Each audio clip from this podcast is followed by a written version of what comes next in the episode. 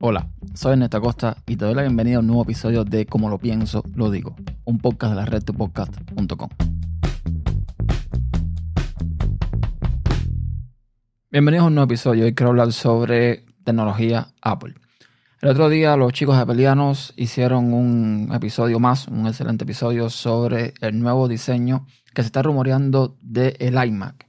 Y sobre esto quiero dar mis puntos de vista, pero antes de entrar en el iMac, voy a pasar por el iMac Pro. En este episodio, algunos de los contertulios hablaron sobre que el iMac Pro no tiene ningún sentido. O sea, que fue un ordenador que Apple lanzó para mitigar el hecho de que no tenían el Mac Pro listo. Y como para entretener, pues dejaron eh, este iMac Pro, que digamos que de alguna forma pues cubría ese hueco al no existir un Mac Pro con condiciones. Yo tengo sobre esto pues sentimientos encontrados, por el simple hecho de que yo creo que el iMac Pro sí puede tener sentido para determinadas personas. Me explico. Como vimos, ya Apple lanzó el iPhone SE y la mayoría de las personas que han hablado del tema han repetido como mantra lo mismo. Es un teléfono enfocado a un público en específico, a un nicho en específico. Y yo creo que con el iMac Pro sucede exactamente lo mismo.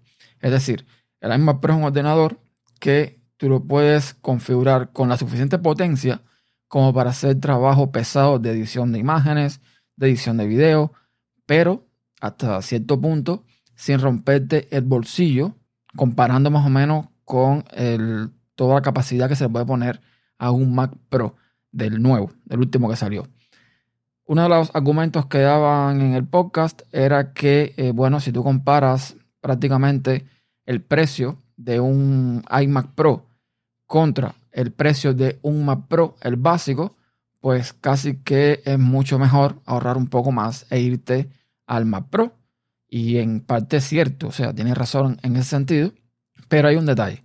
No todo el mundo tiene interés en eh, poseer un ordenador que de por sí es bastante grande y que de por sí, eh, bueno, a lo mejor no te interesa estarle cambiando las piezas. Es decir, Supongamos que tú eres un fotógrafo que hace al año unos cientos miles de dólares y que tú inviertes en un iMac Pro que te cuesta básico unos 4.999 eh, dólares, o sea, 5.000 dólares, con un Intel Xeon de 8 núcleos a 4.2 GHz, con 32 GB de RAM, con eh, un tera de disco estado sólido y con una Radeon Pro Vega 56 con 8 GB de RAM. Ese hardware, que es el básico del iMac Pro y que lo convierte en un producto que vale 5 mil dólares, es más que suficiente para cualquier persona para hacer un trabajo más que decente. Si quieres ponerle más dinero, bueno, eh, le puedes poner más memoria, por supuesto, le puedes poner eh, más, eh, digamos, potencia en procesadores, le puedes poner más disco duro, etcétera, etcétera, y ya se te va a un precio muchísimo más alto. Pero el básico es básico, el que vale 5 mil dólares para mí tiene eh, la, suficiente potencia como para hacer un trabajo bastante bueno y contando de que estamos hablando de un ordenador que tiene una pantalla 5K de 27 pulgadas. Es decir, no creo que haga falta mucho más que eso. Si te compras un Mac Pro, no es solamente comprar un Mac Pro, es comprar además los monitores. A lo mejor no sé si vendrá con otros accesorios, con el teclado, supongo que sí. Pero bueno, hay que comprar muchas más cosas y va a ser mucho más dinero. Es cierto que tú mm, a futuro te podría ser más útil comprar tu Mac Pro, por lo que hablamos anteriormente, lo puedes de alguna forma eh, upgradear, le puedes poner más componentes en el futuro. Pero la realidad es, señores, que no siempre hay gente que está dispuesta a hacer estas cosas. Hay gente que simplemente quiere un ordenador para un momento específico con determinada potencia y si en un futuro, 5 años, 6 años, ya ese ordenador no tiene la potencia que, tú estás necesitando, pues te compras otra. Porque quien se compra un iMac Pro, quien se compra un Mac Pro es una persona que hace el dinero suficiente como para amortizar esa inversión. Entonces, desde mi punto de vista, yo creo que es un producto que sí tiene su público, que es un producto que es mucho más práctico que un Mac Pro en el sentido de que es un todo en uno, ya tienes pantalla, ya tienes todo para que funcione ahí bien sin tener tantas cosas externas. Y repito, para mí tiene algo de sentido. Es cierto también que el iMac normal, cuando configura su máxima capacidad, sobrepasa el precio del iMac Pro. Pero esto sucede no porque realmente cueste eso, sino porque a Apple se le fue la olla. Porque estamos hablando de que un iMac Pro tiene memorias SC, que son eh, de Workstation, que son mucho más eh, durables. Tiene procesadores eh, Intel Xeon, mientras que un iMac normal lo que tiene es un Core i9 y lo que tiene son memorias de DR4 convencionales. Es decir, el hecho de que el iMac cueste tanto dinero en su configuración máxima es simplemente una idea de olla de Apple. El punto es que supuestamente este iMac normal va a recibir un rediseño este año o el año entrante. Y en el podcast apeliano, pues estaban un poco, un poco como que elocubrando acerca de bueno, lo que, lo que quería cada uno y lo que, y lo que desea cada uno. Y en algo en lo que todo el mundo coincide es, primero, en que no puede tener más un disco duro eh, Fusion Drive, eso más que lógico. Y segundo, que permita al menos cambiar la memoria RAM. Realmente yo, si nos ponemos entonces ya a pedir, yo no solamente pediría que cambiar la memoria RAM, sino también cambiar el almacenamiento. ¿Por qué? Para empezar, ¿quién le pidió a Apple un diseño tan delgado para un ordenador de sobremesa? Se han empeñado a hacer una cosa súper delgada que no tiene ningún sentido. Estamos hablando de un ordenador de sobremesa, un ordenador que no es portable, que tú no vas a llevar a ningún lugar. ¿Qué necesidad hay de hacerlo extra fino? Ninguna. Entonces, empezando por ese principio, no hay necesidad ninguna tampoco de estar soldando las piezas. No lo hay. Apple suelda las piezas en la motherboard simplemente por una cuestión de dinero, por una cuestión de que tú vas a tener que escoger la configuración que quieres en el momento, no puedes actualizarla después. Por lo tanto, si quieres 32 GB, si quieres 64 GB, lo que quieras, tienes que hacerlo en el momento de la compra. Y además, te va a costar dinero si se rompe o pasa algo y tienes que pasar por una Apple Store para que se arregle. Es tan simple como eso. A Apple no le conviene que tú repares tu ordenador o que tú eh, te compres un ordenador, digamos, con todo lo básico, con lo más bajo, con lo más barato, y después por tu vía tú le pongas más memoria, le pongas más disco duro y le pongas más cosas. Entonces, si yo fuese a pedir, yo pediría que se puedan cambiar no solamente las memorias, sino también el almacenamiento. No digo que el procesador, porque el procesador ya es una cosa un poco más complicada. Lleva todo el tema de la pasta térmica, del sistema de refrigeración que tenga, que no sé cuál es un iMac. Pero eso sí, memoria y disco duro no tienen excusa. Perfectamente, Apple puede tener dos, digamos, eh, puertas o dos accesos detrás del el iMac. Diseñar el motherboard para que, por ejemplo, en cada lado de la peana del soporte que aguanta el, el iMac tengan una puertecita. Una para la memoria y una para los discos duros. Ya no hay excusas para decir que por una cuestión de, espacio no se puede poner un disco duro.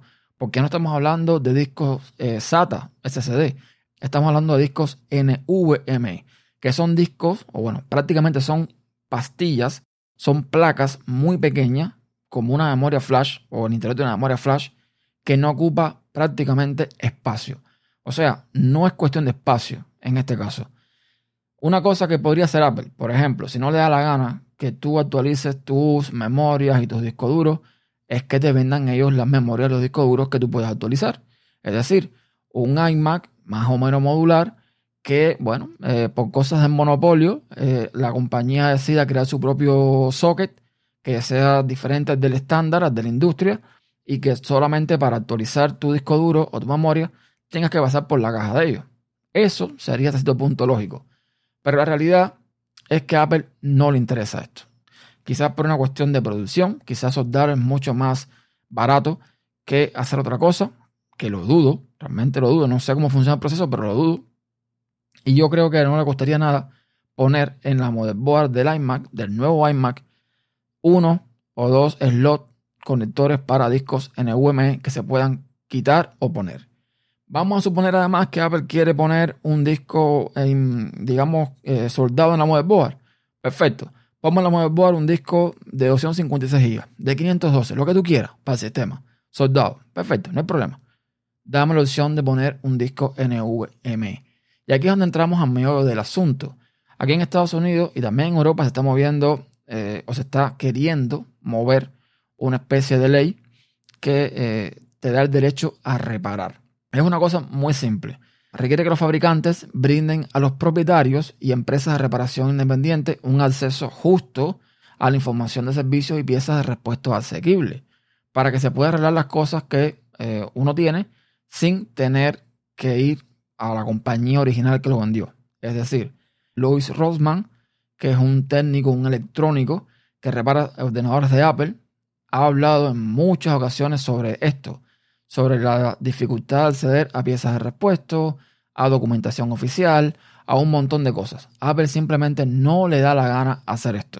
Y Apple está haciendo mucho lobby político para que esta ley no se aplique en la mayoría de los estados y para que si se llegara a aplicar no los toquen a ellos, que los exoneren. Es complicado porque dense cuenta que para hacer el lobby tú tienes que meterte en el bolsillo a personas, normalmente políticos, que tienen determinado poder en, digamos, en la cúpula del gobierno y que además de eso son gente que deberían velar por ti, no por intereses particulares de una empresa. Pero así es don dinero. Generalmente este tipo de políticos termina en lo que se llama la puerta giratoria. Hoy como político apoya una empresa para la cual después va a trabajar cuando deje de ser político. En fin, el punto es que Apple está haciendo bastante lobby para evitar que esta ley de eh, reparación, este Right to Repair Act, pues se aplique en la mayoría de los estados y que se le aplique a ellos sobre todo. No solamente Apple, hay otros fabricantes como John Deere, por ejemplo, que eh, no le gusta tampoco esta, esta ley. Ellos quieren que cuando el tractor tuyo se rompa, simplemente vayas a repararlo a su compañía. Y así ellos pueden establecer los precios que quieran para las piezas y para el servicio. Apple está haciendo exactamente lo mismo. Y esto no es nuevo, esto es algo que se viene luchando contra ellos desde hace muchísimo tiempo y empezó por la industria del automovilismo. Llegó un momento en que Pasó lo mismo con los vehículos, con Ford, con Chevrolet, con todas estas compañías, que de alguna forma eh, para reparar el auto tienes que hacerlo con ellos. Ya no. Ya vemos cómo hay talleres independientes donde los, digamos, los técnicos tienen los mismos eh, servicios de diagnóstico, el equipamiento para eh, ver el diagnóstico del auto, el software, los manuales, todo lo tienen. Y esto es lo que básicamente se quiere también en la industria de la tecnología, tener derecho a reparar. Porque señores, es una cosa que es de cajón. Ahora estamos viendo que con todos los servicios de streaming, que con todo el tema de la suscripción, nada es tuyo. Tú te inscribes en Spotify, tú te inscribes en Apple Music en lo que sea, y mientras tú estés pagando, tú tienes acceso a una música que no es tuya. No es como comprar un CD-ROM, que básicamente lo tienes tú con la música en tu casa o en un lugar, en espacio físico y decides qué hacer con ello. No, ya eso no se está viendo en pleno eh, siglo XXI. Ahora todo es suscripción y por ende nada es tuyo. Y con esto pasa exactamente lo mismo. Si tú compras un iPhone, si tú compras un iMac, si tú compras un MacBook, lo que te dé la gana comprar es un equipo físico que lo tienes contigo, en tu casa, en tus manos, en tu propiedad, es tuyo. Tú tienes que tener el derecho de repararlo si tú quieres, de abrirlo, de romperlo, de modificarlo, por supuesto, teniendo en cuenta todo el tema de garantía y todas las cosas que el fabricante pues te exige para, eh, bueno, cubrir con ciertos eh, requisitos para una garantía. Pero fuera de eso, tú estás en esa libertad porque tú pagaste un dinero por ese dispositivo. Entonces, lo que está haciendo Apple, o la excusa que está poniendo Apple en este lobby político, es que si le da la posibilidad a las personas a reparar sus equipos, se pueden hacer daño.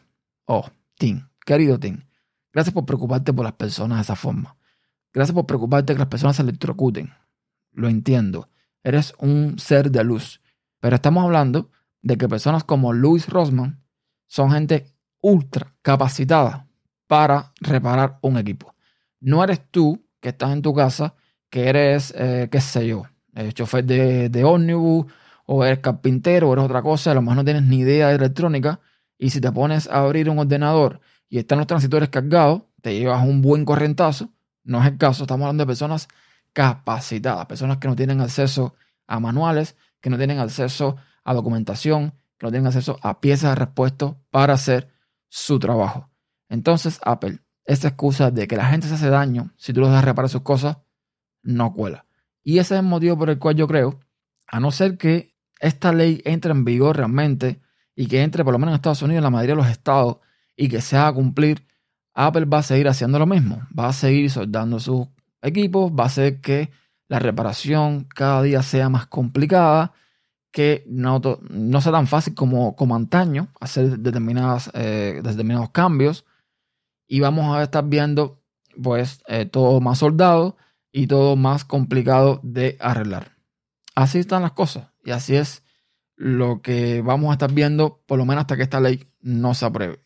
Entonces con respecto al nuevo diseño del iMac, pues hay que ver si Apple se llama a capítulo y decide pues eh, digamos que atajar el toro por los cuernos de momento y dejarte hacer determinadas cosas, por lo menos cosas básicas, como cambiar la memoria y con suerte cambiar también los eh, discos duros, los NVMe. Pero sinceramente, lo dudo. Y eso es todo. Pueden encontrar todos los episodios en tupodcast.com barra como pienso digo y todos los métodos de contacto lo tienen en tupodcast.com barra contacto. Hasta la próxima.